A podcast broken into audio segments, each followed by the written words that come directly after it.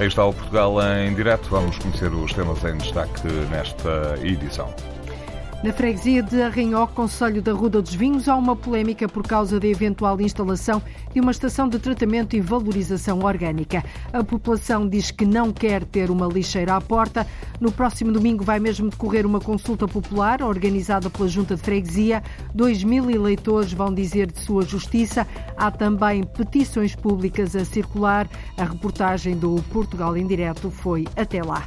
O país não esquece os moradores de Pedrógão Grande, Figueiredo dos Vinhos e Castanheira de Pera, muito menos, faz hoje cinco anos que um fogo de dimensões inimagináveis devastou aqueles conselhos. É dia, de, é dia de memória, de homenagens, mas também de olhar para o futuro.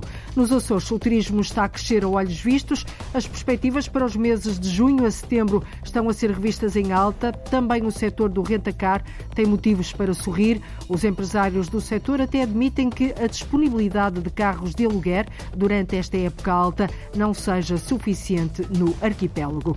E em véspera de fim de semana não faltam motivos para sair de casa. Há sons de bolso, tantantã, adiante já vai saber o que é o tantantã e outras coisas a não perder. A Antena 1 está agora em simultâneo com a Antena 1 Madeira, a Antena 1 Açores e a RDP Internacional para esta edição de Portugal em Direto com Cláudia Costa.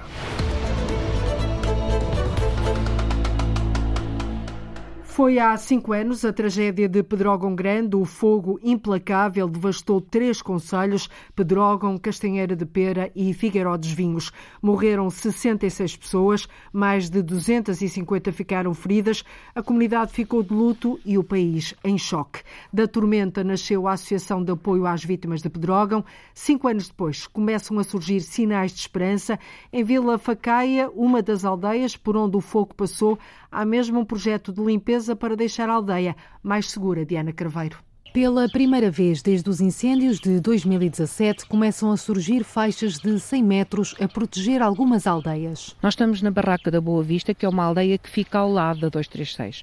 Neste caso concreto, temos aqui um território a ser a, a trabalhado, que não é muito, mas é muito, vale mais isto do que nada, e acima de tudo porque também há uma demonstração do que é esta faixa, o que é que ela pode ser realmente no sentido de travar do incêndio junto de uma aldeia. Arrancados os eucaliptos, sobraram carvalhos e sobreiros. Os trabalhos de limpeza foram impulsionados pela Associação de Vítimas do Incêndio de Pedrógão Grande. Para a Presidente Dina Duarte, este é um passo importante para o futuro. Para a Associação de Vítimas, que sempre lutou para que haja aqui uma alteração da paisagem, isto é muito importante para nós, que esteja a ser feito e que seja visível aos olhos e, e, que seja dito, ok, isto é possível. Ah, mas vai arder na mesma? Sim, mas não vai arder com a mesma intensidade. Depois de Vila Facaia, vão ser feitas faixas de 100 metros nas aldeias de Várzeas, Adega e Nudeirinho e ainda em pequenas povoações. Isto é o início de um projeto, não podemos ainda respirar de, de alívio, mas eu fico feliz por perceber que afinal o que está no, no papel posto na prática resulta nisto é visível que pode ser mais seguro. Obviamente que daqui a uns tempos, quando todas as aldeias deste território e do país tiverem a possibilidade de ter este tipo de situação feita, poderemos efetivamente respirar de alívio porque as nossas aldeias estarão mais resilientes e mais seguras. O projeto foi feito pela CELPA com a Associação dos Produtores e Proprietários Florestais de Pedrógão Grande em articulação com as juntas de freguesia e as autarquias.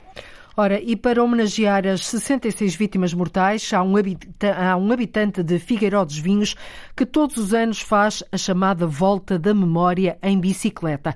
Uma volta que passa pelos três conselhos, num total de 66 quilómetros, um por cada vítima mortal de Ana Craveiro. A primeira volta foi feita em 2019. Este é quarto, é o quarto ano que eu estou a fazer a volta. Uh, só não fiz no ano imediato, porque tentei fazer qualquer coisinha, tentei lançar o evento já com amigos, mas ainda estávamos todos muito. não sei, muito. Ainda não tínhamos caído em nós. O conselho ficou 80%, como vocês sabem, queimado. É, era desolador.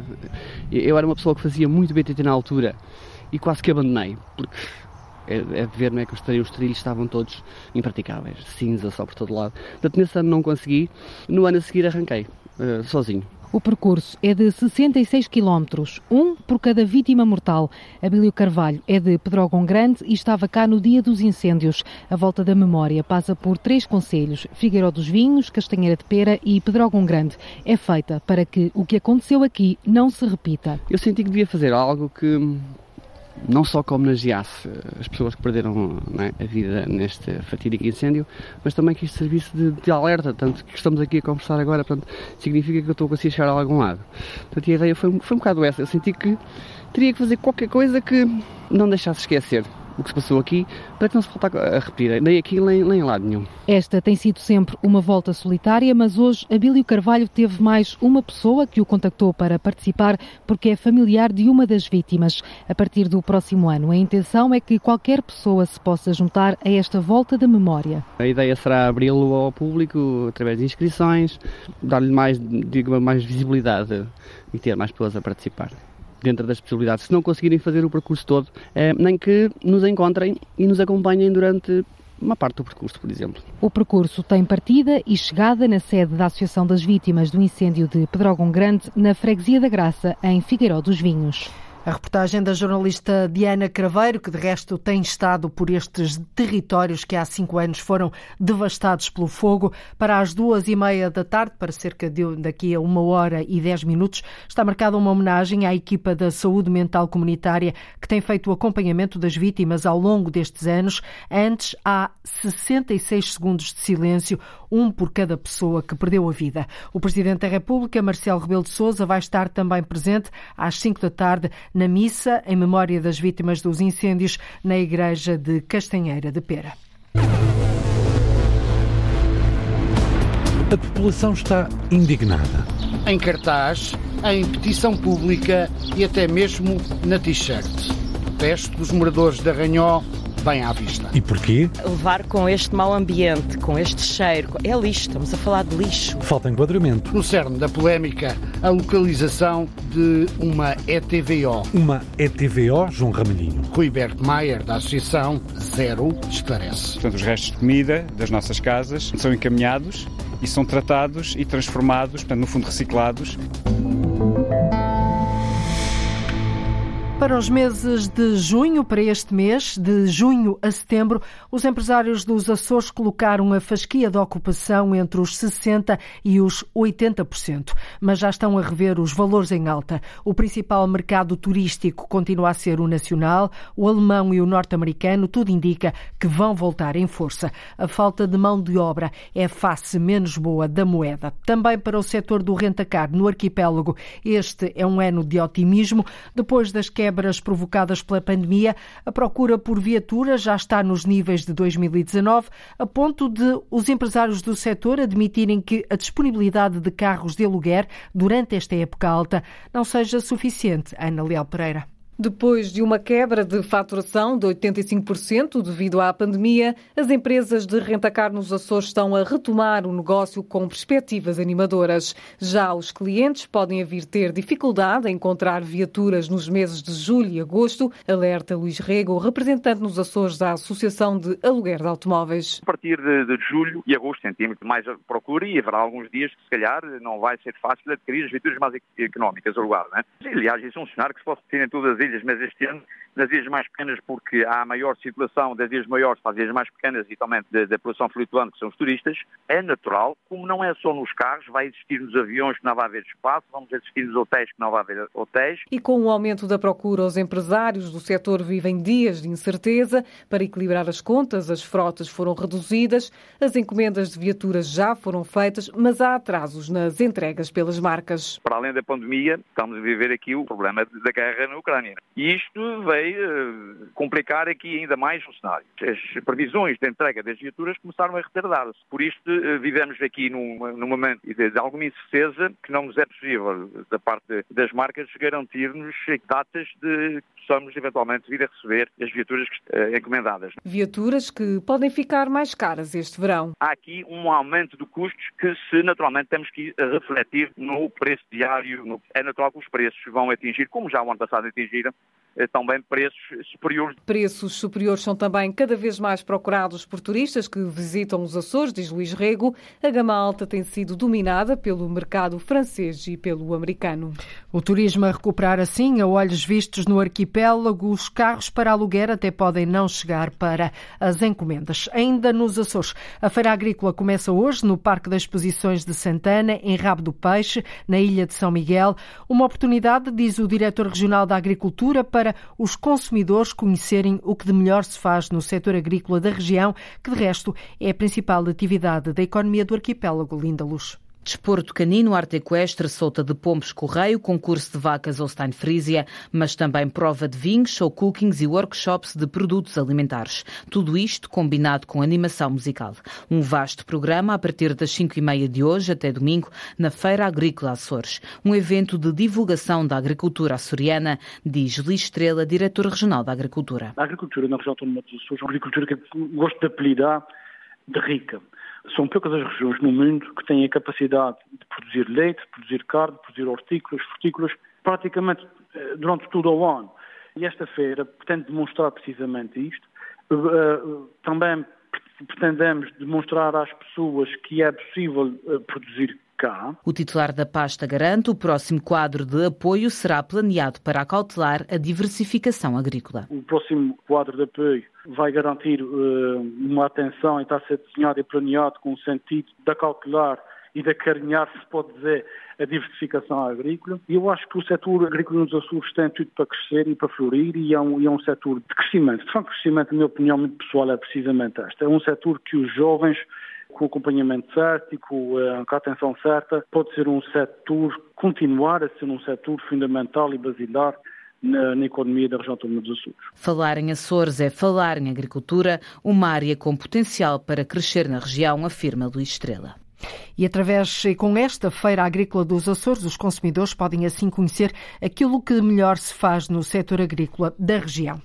A ponte móvel de Leixões, em Matosinhos, vai fechar a partir da próxima segunda-feira durante pelo menos duas semanas para manutenção preventiva. Foi isto que informou a APDL, a Administração dos Portos do Douro, Leixões e Viana do Castelo. Este é o sexto encerramento desde 2013.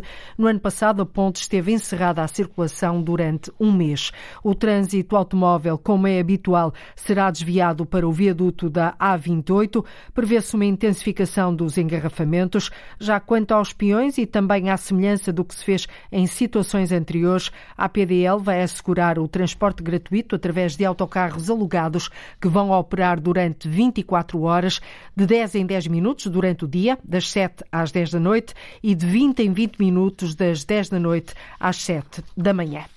Há uma polémica em forma de alvoroço na freguesia de Arranhó, no Conselho da Ruda dos Vinhos, que até mete uma consulta popular e petições públicas. Isto por causa da instalação de uma estação de tratamento e valorização orgânica. Os moradores dizem que não querem uma lixeira à porta, alegam que o equipamento pode ser construído a cerca de 100 metros das habitações, receiam os maus cheiros e estão preocupados com a circulação de viaturas pesadas que vão transportar resíduos para a Central. A Câmara diz que, para já, trata-se apenas de uma abordagem da Valor Sul quanto à viabilidade de uma eventual infraestrutura no Conselho e garante que vai respeitar o resultado da consulta popular que a Junta de Freguesia está a preparar já para o próximo domingo, já para este domingo. Dois mil eleitores vão dizer de sua justiça. O repórter João Ramalhinho foi até lá perceber o que é que está em causa. Em cartaz, em petição pública e até mesmo na t-shirt. Protesto dos moradores de Arranhó, bem à vista. Não é TVO, eu já sou Lino Carvalho e não é TVO. E porquê? Porque foi uma notícia muito mal explicada à população, ou ainda não explicada, e que toda a gente anda aqui na tranquilidade, viver no sobressalto e sem saber o que é que existe. Nós não queremos não estamos interessados nisto na nossa terra. A levar com este mau ambiente, com este cheiro, é lixo, estamos a falar de lixo. No cerne da polémica, a localização de uma ETVO. Mas afinal, o que é uma ETVO? Rui Bergmeier, da Associação Zero, esclarece. Portanto, os restos de comida das nossas casas são encaminhados e são tratados e transformados, portanto, no fundo reciclados. Terá duas valências. Por um lado, tratar os resíduos orgânicos, ou três, digamos assim, tratar os resíduos orgânicos, produzir energia renovável, 100% renovável, e produzir composto, portanto, fertilizante para os nossos solos. Nestas unidades, eh, normalmente por serem fechadas, eh, e terem filtros biológicos para tratar os gases que sobram, de, digamos, que saem do, do processo, Uh, normalmente são mais confinadas e há um controle muito maior de, dos, problemas, dos problemas em termos de, de, de, emissão de cheiros, que é o que normalmente preocupa as pessoas. É TVO, no mínimo, a um quilómetro das habitações, sublinha Rui Bergmeier, da Associação Sistema Terrestre Sustentável. Eu, eu diria que isto não há uma regra, a menos de um quilómetro não deverá ser situada de povoações. Portanto, uh, o aconselhável a dois, pronto, ou seja, o mais afastado possível, com um bom controle, ou seja, não haver espaços abertos. Rui Bergmeier já voltará a falar ao longo da reportagem. Para já, o que está a motivar os protestos dos moradores da freguesia da Ranhol. A Câmara Municipal de Arruda dos Vinhos foi abordada pela Valor Sul quanto à viabilidade ou hipótese de ser construída uma estação de tratamento de valorização orgânica na zona industrial de reciclagem chamada ZIR, em Arranhó. O presidente da Câmara, André Rijo, deixa claro que foi apenas uma abordagem nada está decidido. Foi, no fundo, abordada a perspectiva de que se o PDM preveria ou possibilitaria a construção de uma ETVO naquela zona. Eh, aquilo que nos disseram foi que as necessidades seriam de cerca de 10 hectares de área para a instalação desta nova unidade. Do ponto de vista urbanístico, não há impedimento. Agora, naturalmente, que uma construção de uma infraestrutura destas tem que obedecer a certo, uma série de requisitos, naturalmente avaliações de impacto ambiental, estudos prévios, preliminares, também a orientação dos ventos e tudo isso que será necessário acautelar ou que seria eventualmente necessário acautelar. E, para além disso, eh, estamos ainda muito longe de haver uma decisão. É apenas uma abordagem que estão a ser estudadas várias localizações, esta é uma delas mas haverá mais, com certeza, e portanto o nosso trabalho aqui e nós, enquanto Câmara Municipal, é aquilo que sempre dissemos: completa transparência no processo, informação e, naturalmente, não fazer nada contra a vontade das populações, e é isto que vamos seguir. Na zona em causa está a nascer a urbanização Nossa Senhora da Ajuda, com mais de 45 lotes, e onde mora Paulo Sá. A habitação fica a cerca de 200 metros do terreno onde poderá ser instalada a ETVO. Impacto visual, perda de qualidade de vida são alguns dos argumentos do morador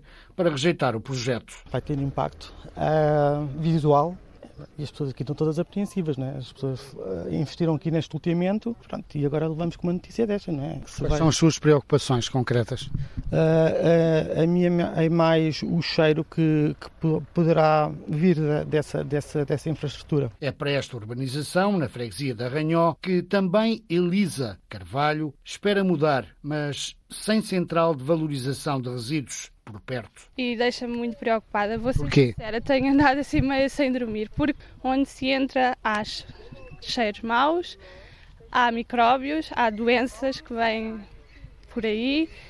Ah, numa casa destas, aqui a 300 metros do local, vai haver mosquitos, melgas, por aí fora. E isso tudo me preocupa, com a minha saúde, com os meus filhos que têm 8 anos, não, não contávamos com nada disto. O projeto da TVO não é bem-vindo. É isto, em síntese, o que diz Carla Antunes, também residente em Arranhó. Porque fica a escassos 100 metros de, de uma urbanização nova. Estamos numa, numa povoação tão pequena que vão passar centenas de caminhões com resíduos por aqui, pelas nossas ruas. Estamos habituados ao nosso sossego, à nossa pacatez e acho que, que, que este projeto não, não, não tem que vir para aqui. A polémica, o protesto dos moradores, passou para o papel e com recolha de assinaturas. A moradora Carla Antunes avançou já com uma petição pública e recolheu até ao momento mais de sete centenas de assinaturas. Neste momento estão com 731 assinatura. A fila dirigida ao Presidente da, da Câmara Municipal e da, da Junta de Freguesia.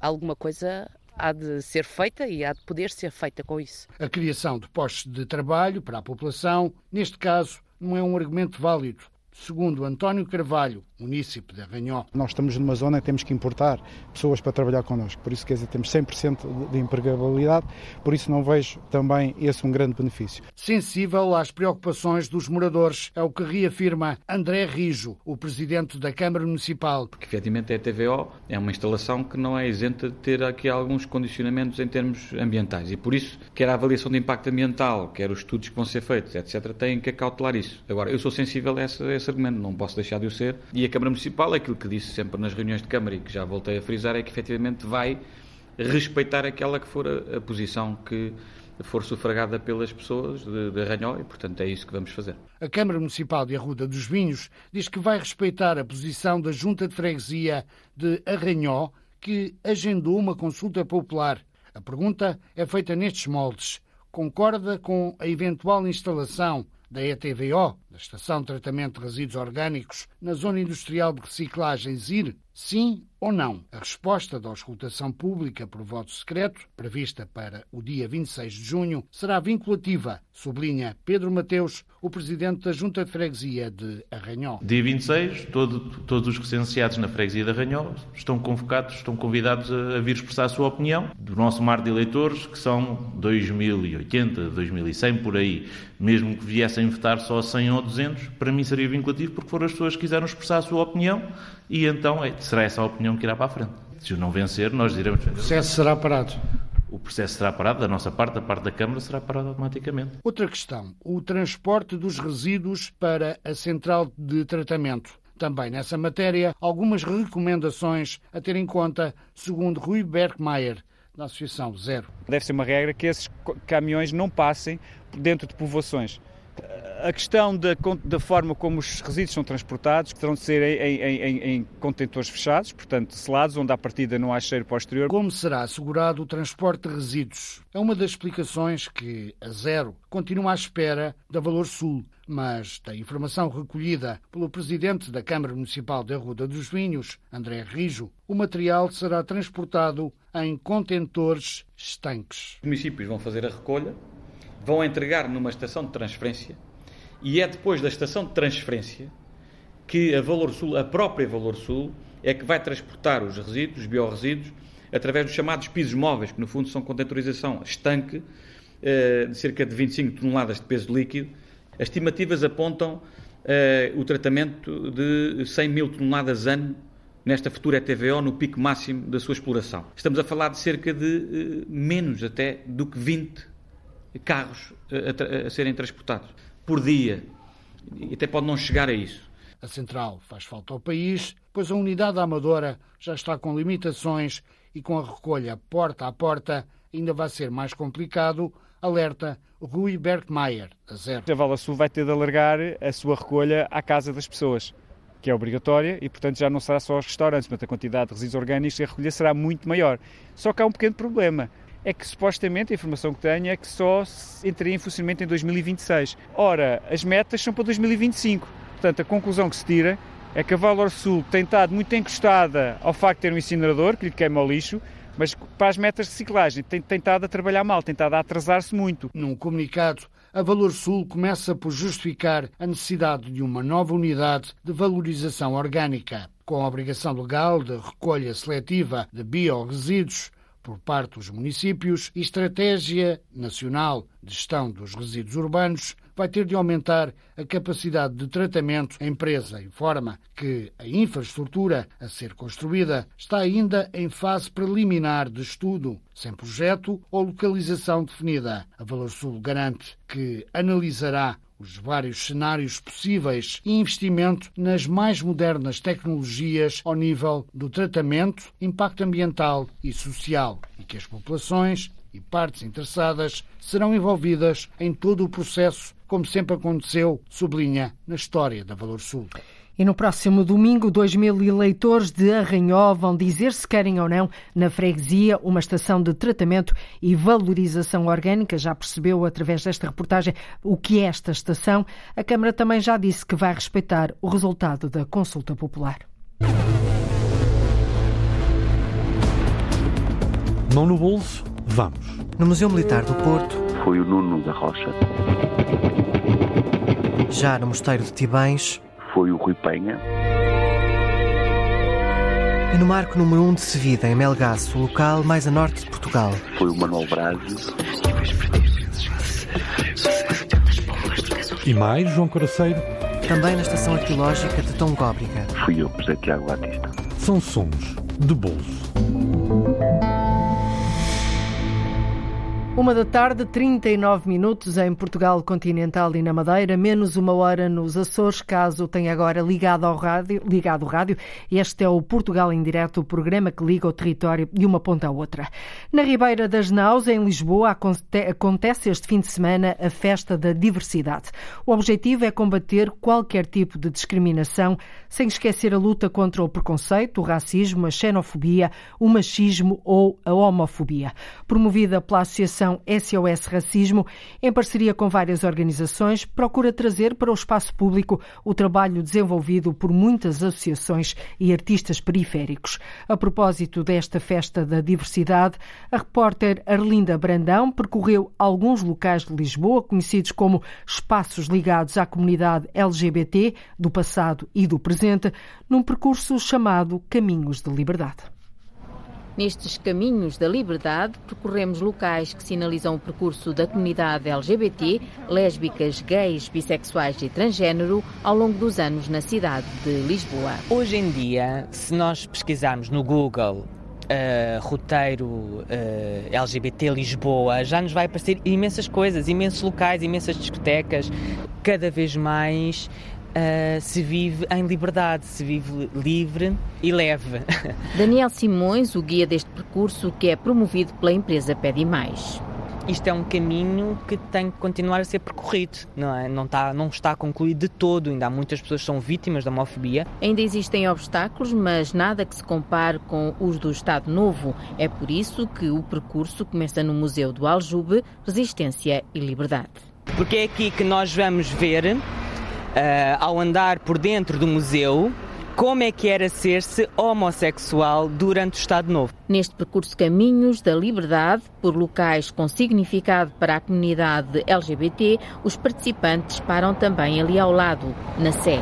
Paramos uh, à frente da sede de Lisboa e vamos falar sobre a relação religião e homossexualidade. Fazemos uma contextualização de como é que a religião tem vivido as diferentes orientações sexuais e, e viveu de muitas formas ao longo do tempo, não foi algo linear. Muitas pessoas LGBT têm a sua fé, e mais à frente há as ruas da Baixa cheias de histórias da luta pela diversidade. Que era um dos locais de engate durante o Estado Novo, era pelas, pela Baixa Lisboeta, a ver as montras que era um ponto de encontro principalmente entre homens gays, homens homossexuais. Portanto, vamos pela, pelas ruas de Lisboa eh, até ao Largo do Carmo. Largo do Carmo, vamos falar sobre 25 de Abril e a homossexualidade. O 25 de Abril é uma porta que se destranca, mas que não se abre, porque não é porque houve uma revolução que a mentalidade mudou, a mentalidade demora muito mais tempo a mudar. As nossas mentalidades não mudam por decreto, não é? Mudam ao longo do tempo e é uma mudança lenta. A mudança lenta da afirmação da homossexualidade e da liberdade de escolha. Tanto que a homossexualidade só é descriminalizada em 1900 1982, portanto, de 74, que é a Revolução, só em 1982 é que a homossexualidade acaba por ser descriminalizada. E do Carmo vamos com o guia deste percurso, Daniel Simões, ao Bairro Alto para falar do que representa nesta luta. Vamos conhecer os anos 80 e 90 Uh, descobrimos porque é que o bairro Alto se tornou uh, um dos bairros gays da cidade de Lisboa, juntamente com o Príncipe Real. Aliás, o bairro Alto é aquele local que foi tudo o que era um pouco diferente depois de, do 25 de Abril, acabava por se juntar no bairro Alto. O bairro Alto acabou por ser o local onde muitas pessoas LGBT acabavam por conhecer a sua liberdade, era onde eles podiam ser realmente quem eles eram. São os tempos da discoteca frágil, são os tempos de António Variações e da sua música, mas também da SIDA e do medo de contrair a doença.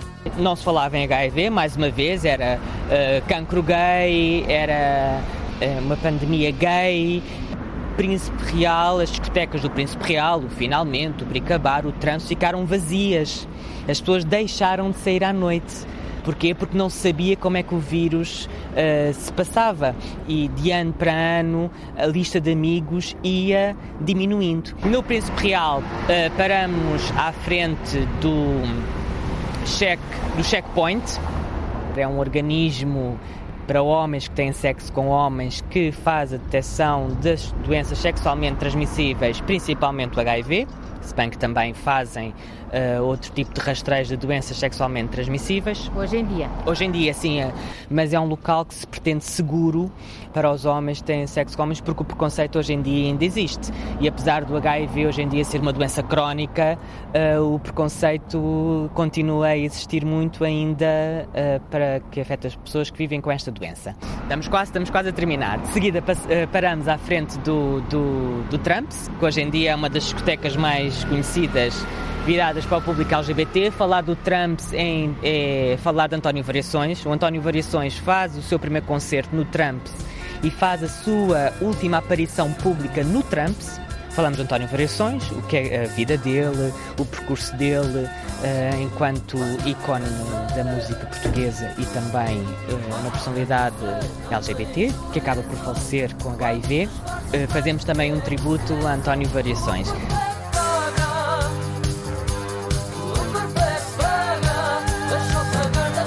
Neste percurso, Caminhos da Liberdade, através de vários locais de Lisboa, percorre-se a história e a luta da comunidade de lésbicas, gays, bissexuais e transgênero até aos dias de hoje, onde neste mês de junho se comemora o orgulho gay, tanto com o Arraial Lisboa Pride como com a Marcha LGBTI+, 2022. E com esta festa da diversidade pretende-se precisamente combater o preconceito, a discriminação, o racismo, a xenofobia, o machismo ou a homofobia. Uma fotografia dos montes submarinos no mar azul e límpido do Porto Santo foi distinguida pela Organização das Nações Unidas. É a primeira vez que um fotógrafo português está na lista de premiados da competição de fotografia do Dia Mundial dos Oceanos. O autor é Nuno Vasco Rodrigues, investigador do Centro de Ciências do Mar e do Ambiente do Instituto Politécnico de Leiria.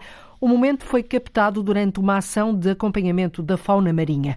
O jornalista Pedro Felipe Costa guia-nos pelo local da imagem. Revitalização é o tema da fotografia vencedora no concurso alusivo ao Dia Mundial dos Oceanos, patrocinado pelas Nações Unidas. Nuno Vasco Rodrigues é biólogo e o fotógrafo que acompanhou a expedição marinha ao fundo do mar do Porto Santo. Nós temos na fotografia três mergulhadores a recolher dados no topo do monte submarino de baixa profundidade. E, portanto, eu estava perto da superfície portanto, e fiz a fotografia pronto, apanhando todo o monte submarino e os mergulhadores estavam um dia com uma visibilidade fantástica, a água está extremamente transparente e acabou por ser uma das imagens premiadas portanto, pelas Nações Unidas no Dia dos Oceanos. Desde 2015 que o biólogo visita e fotografa o Porto Santo com a ambição de vencer. Bom, pensar pensei, tanto, tanto pensei que, que, concorri. Agora, claro, são milhares de imagens, centenas de fotógrafos, ou milhares de fotógrafos a concorrer a este tipo de, de concurso e, pronto, acaba por ser um, um misto de sorte, mas também a interpretação do júri em relação às imagens. A interpretação do júri recai sobre o papel dos cientistas na defesa do mar. O júri viu ali foi, de facto, a inovação, o caráter de exploração que existe, que o papel que os cientistas ocupam na sociedade e, portanto, esta parte da exploração e de, de encontrar soluções muitas vezes baseadas na natureza, eu acho que está, está bem representado naquela imagem. A natureza que as Nações Unidas viram pela objetiva do investigador do Politécnico de Leiria é o mar do Porto Santo e que Nuno Vasco Rodrigues classifica como um dos sítios mais incríveis. Eu já mergulhei um pouco por todo o mundo e no Porto Santo eu consigo encontrar uh, visibilidade imensa. Portanto, são dos sítios mais incríveis em termos de transparência das águas. Acaba por ser, se calhar, dos mais incríveis onde eu já mergulhei. E claro, tendo lá dois naufrágios, acaba sempre por ser um atrativo adicional para quem gosta de mergulho e para quem, enfim, nesses naufrágios encontra autênticos oásis de vida, normalmente colonizados com imensa biodiversidade marinha. A biodiversidade marinha, a água transparente e os navios afundados são referências para a importância de preservar e salvaguardar a vida dos oceanos, de que é exemplo a Ilha Dourada do Porto Santo. A Ilha Dourada, uma fotografia dos montes submarinos no mar azul e límpido desta Ilha Dourada do Porto Santo, distinguida pela Organização das Nações Unidas. Sorrisos entre Letras é um projeto da Biblioteca Municipal de Constância, no distrito de Santarém. A ideia é criar peças de roupa para crianças ou então brinquedos através de quê? Do crochê. A iniciativa ajuda crianças hospitalizadas, só que tem também outra vertente, a do convívio social, Paula Vera combater o isolamento e a solidão dos mais velhos e, ao mesmo tempo, ajudar crianças hospitalizadas. Este é o lema do Sorrisos Entre Letras, um projeto já com quatro anos que tem como palavra base solidariedade. Nuno Ferreira, responsável pela Biblioteca Municipal Alexandre O'Neill, em Constância, fala-nos deste projeto. A solidariedade é o chapéu para as pessoas saírem de casa, encontrarem-se, trabalharem juntos e construir um conjunto de, nomeadamente, peças em crochê, que são brinquedos, mas também mantas de chapelinhos, porque há famílias que não têm essa possibilidade. O projeto tem como objetivo criar uma dinâmica de combate à solidão, de convívio social, mas também de a biblioteca aos poucos ir introduzindo alguns elementos culturais e também de lazer. Quisemos saber o porquê do nome Sorrisos entre Letras. Porque o objetivo também do projeto é que as pessoas se divirtam, que sorriam e que, e que estejam bem dispostas. E entre letras porquê? Porque o, que está também em termos de concepção do projeto, o que está por trás de todos os trabalhos é a leitura, é o conhecimento, os uh, objetos são criados sempre com figuras da BD, dos contos tradicionais, dos heróis, este projeto também é uma forma de nós captarmos também outros públicos. Muitas destas pessoas não utilizavam a biblioteca, nem procuravam os livros, nem sabiam que os livros eram gratuitos. Para estes trabalhos são precisos materiais específicos e, nesta altura, como refere Nuno Ferreira, o projeto precisa de algum apoio. Gostaríamos de trazer algumas empresas que nos pudessem uh, apoiar, não financeiramente, mas em género. Não queremos dinheiro. Neste projeto o que precisamos é de lãs, é de enchimento. As pessoas quiserem contribuir, as empresas inclusive, se quiserem patrocinar, apoiar, doem em espécie. A gente indica o que é que é necessário, o tipo de, de materiais que são necessários e será uma grande ajuda, especialmente em tempos complicados como os que vivemos. Sorrisos entre letras, uma ideia solidária que ajuda crianças hospitalizadas, mas também combate a solidão e o isolamento dos mais idosos, sempre com os livros em pano de fundo. Um projeto que vai, faz tricotar peças de roupa, brinquedos e também o convívio social. Sons de Bolso é uma iniciativa que transforma a rua numa sala de espetáculos. Um desafio ao ar livre que, através de um QR Code, explora o património cultural português e permite ouvir música exclusiva de quatro compositores em quatro pontos do norte do país, João Coraceiro. No Museu Militar do Porto. Foi o Nuno da Rocha. Já no Mosteiro de Tibães foi o Rui Penha. E no marco número 1 um de Sevida, em Melgaço, o local mais a norte de Portugal. Foi o Manuel Brazzi. Também na estação arqueológica de Tongóbriga. Fui eu, José Tiago Batista. Basta apontar o telemóvel, ler o QR Code durante a visita a um destes quatro espaços para a música começar entram na aplicação e têm acesso à obra e a informação sobre a peça, eh, escrita pelo compositor, à própria biografia do compositor e alguma informação sobre o espaço. Estamos a falar de espaços, todos eles com relevância patrimonial e que merecem ser visitados. Uma experiência que alimenta sonhos de expansão. Uma das ideias que está agora em cima da mesa com mais pujança era de poder fazer os caminhos de Santiago. Isto é, as pessoas, enquanto a fazer os caminhos de Santiago, vão escutando pequenas peças. Fora assim, da área mais histórica, podemos, por exemplo, pensar que as pessoas chegarem ao aeroporto e ao vir de metro para o centro da cidade, poderem ouvir uh, pequenas peças ao passar por certos sítios. Para já, no Porto, em Braga, em Melgaço e no Marco de Canaveses, música em lugares históricos, a cultura sobre o passado no presente. Sons de Bolso, fixe este nome. É um desafio ao, ar livre que, através de um QR Code, explora o património cultural português. Entre hoje e amanhã, em Esmoriz, distrito de Aveiro, decorre o Festival Internacional Tantantan. Já vai perceber o porquê do nome. A iniciativa é promovida pela Câmara de Ovar, tem o apoio da Tanoaria Josa Fer. O festival funde a arte contemporânea com a de um tanoeiro, que é uma atividade ancestral tanoeiro é uma arte muito antiga de fazer eh, barricas eh, em madeira e fogo. É um trabalho extremamente duro e está o dia todo naquela vida de tan, tan, tan, e acabou por ser o nome do festival. Tem a ver com essa questão do som. E da palavra tanoeiro, tanoaria, então por tan, tan, tan. O diretor artístico do Festival Tan Tan Tan, Pedro Saraiva, o presente e o passado alinhados numa iniciativa que vai já na sexta edição e que tem características diferenciadoras. O que diferencia este festival é ser realizado numa fábrica de tanoaria em funcionamento e ser um festival para o jovem público. As pessoas durante o dia poderão visitar a fábrica e ter uma visita guiada e perceber todo o processo de ancestral da construção de barris e pipos e pipas e depois à noite poderá assistir aos espetáculos que vão decorrer durante os dois dias de programação. Uma programação totalmente ibérica, dois dias dedicados à arte contemporânea e à arte da tanoria. O Festival Internacional de Artes Performativas Contemporâneas, Tan Tan Tan, arranca hoje em Esmoriz. E dentro das pipas dos tanoeiros, mas noutro ponto do país, também descansa vinho para mais tarde ser saboreado. O Uva, universo do vinho verde amarante, regressa hoje ao claustro do convento de São Gonçalo, onde vai estar até domingo, dia 19. Uma iniciativa com muitas conversas sobre vinho verde, com provas também, naturalmente. O presidente da Câmara de Amarante, José Luís Gaspar, diz que o vinho é uma das principais marcas da região.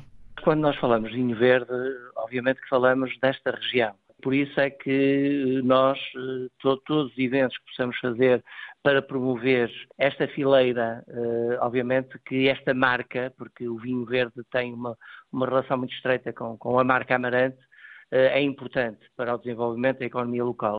Serão mais de 40 produtores engraçadores aqui, expositores, o que batemos o recorde até de anos anteriores, são esperadas cerca de 6 mil pessoas na quinta edição do evento UVA. Este ano homenageia-se António Lago Cerqueira, um pioneiro na promoção dos vinhos de Amarante, mesmo além fronteiras. António Lago Cerqueira foi o primeiro precursor na promoção dos vinhos eh, de Amarante. Aliás, em termos de exportação, foi o primeiro. Foi na altura ele fundou as Caves da, da Calçada e foi o primeiro a exportar o vinho verde. Foi o primeiro a ter uma, uma forma de plantação diferente, muito àquilo que hoje em dia se faz, mas ele há 100 anos atrás já o fazia, não é? Portanto, estamos a falar que foi um pioneiro, um precursor, um visionário e que levou a marca Amarante muito longe exatamente por esta capacidade empreendedora que ele tinha. E acho que é uma justa homenagem que se faz a este grande homem.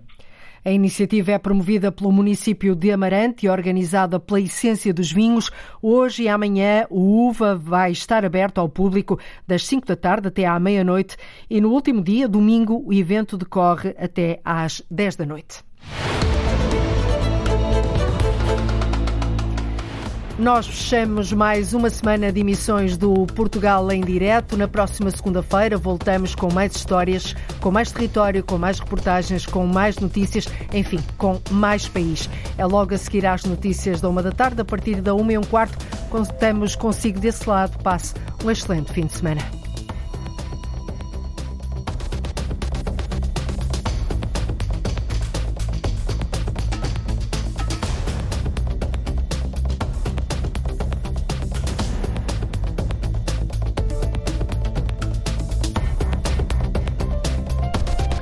Foi o Portugal em direto, edição da jornalista Cláudia Costa.